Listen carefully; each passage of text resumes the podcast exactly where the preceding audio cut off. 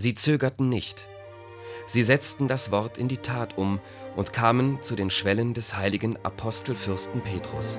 Und als dieser selige Papst hörte, woher Kilian gekommen war und zu welchem Zweck er gekommen und an welchen Ort er wieder zu gehen fest entschlossen war, hörte er sein Glaubensbekenntnis und seine Lehrart an und erteilte ihm im Namen Gottes und des heiligen Apostelfürsten Petrus Erlaubnis und Vollmacht zu predigen und zu lehren. Sie brachen nunmehr auf, trennten sich aber auf der Reise, doch nur dem Leibe nach, nicht dem Geiste.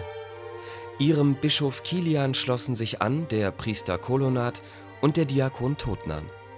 Und sie kamen in das Gebiet der östlichen Franken, zu dem Kastell, das Wirziburg genannt wird.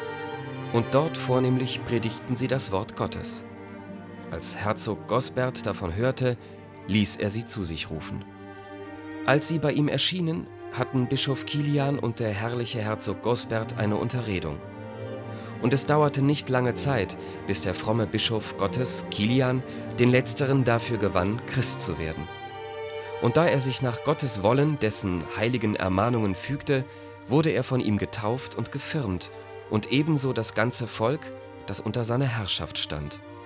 Aber Herzog Gosbert war vermählt mit der Gattin seines Bruders, wie es von alters her Gewohnheit war. Der heilige Bischof Gottes wollte, wie ja ein weiser Mann auch immer weise handelt, sie ihm nicht versagen, bevor er gut und sicher im christlichen Glauben feststünde. Dann aber wandte er sich an ihn mit folgenden Worten.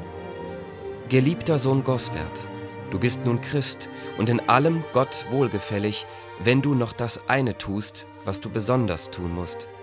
Du musst deine Frau, mit der du zu Unrecht vermählt bist, entlassen denn es ist dir nicht erlaubt, das Weib deines Bruders zu haben.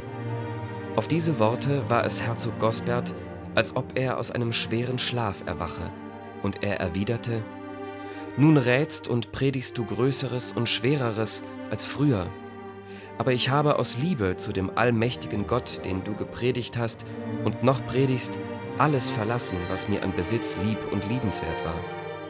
Und aus derselben Liebe heraus werde ich auch meine liebende Gattin entlassen, wenn es nicht erlaubt ist, sie zu haben. Denn nichts ist mir teurer, nichts liebenswerter als die Liebe Gottes.